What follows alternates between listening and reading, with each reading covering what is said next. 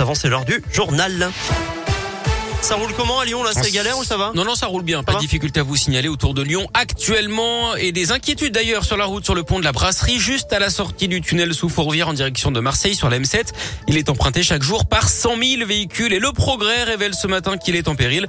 L'ouvrage qui date de 1972 est classé 3 US, ce qui veut dire qu'il a besoin de travaux d'urgence. La métropole de Lyon étudie les déviations possibles.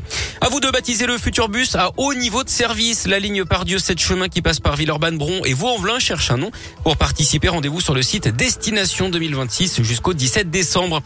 La reprise de l'épidémie de Covid en France, les contaminations quotidiennes dépassent les 20 000 depuis deux jours et le nombre de classes fermées atteint un plus haut depuis la rentrée de septembre cette semaine.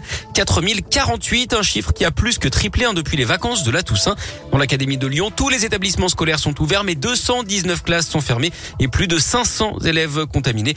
Hier, Emmanuel Macron a dit à la Voix du Nord que le confinement des personnes non vaccinées n'était pas à l'ordre du jour. Ce matin, l'Autriche, elle annonce deux mesures fortes hein, pour lutter contre le virus. Le confinement de toute sa population y compris des personnes vaccinées pour trois semaines, et la vaccination qui sera rendue obligatoire pour tous à partir du 1er février. Dans le reste de l'actu local, deux incendies dans l'agglomération lyonnaise. Hier, le premier dans une école privée de la rue Denusière dans le quartier Confluence. Une salle de classe a été entièrement noircie. Une dizaine de pompiers a été mobilisé. Le feu a été rapidement éteint. Et puis autre incendie à Francheville-le-Haut vers 17h d'après le progrès dans l'ouest lyonnais. Un camion de livraison a pris feu pendant son déchargement devant l'école du bourg. La cantine a été endommagée. La mairie va devoir trouver des solutions pour faire manger les enfants ce midi. En Isère, un drame dans une salle de sport de Bourgoin-Jallieu hier vers 19h30. Un homme de 53 ans a fait un malaise pendant une séance de cardio training. Malgré l'intervention de témoins dont une infirmière puis des pompiers, il n'a pas pu être ranimé. Un laiton de 32 ans a lui été tué à coups de masse hier peu avant minuit dans une rixe à Saint-Égrève, c'est près de Grenoble? Un autre homme de 60 ans a été hospitalisé. Et puis une vague de froid annoncée pour la semaine prochaine avec des températures négatives au réveil et de la neige en pleine. Dans ce contexte, le collectif Urgence Plan Froid Lyon s'inquiète du manque de place d'hébergement pour les personnes à la rue.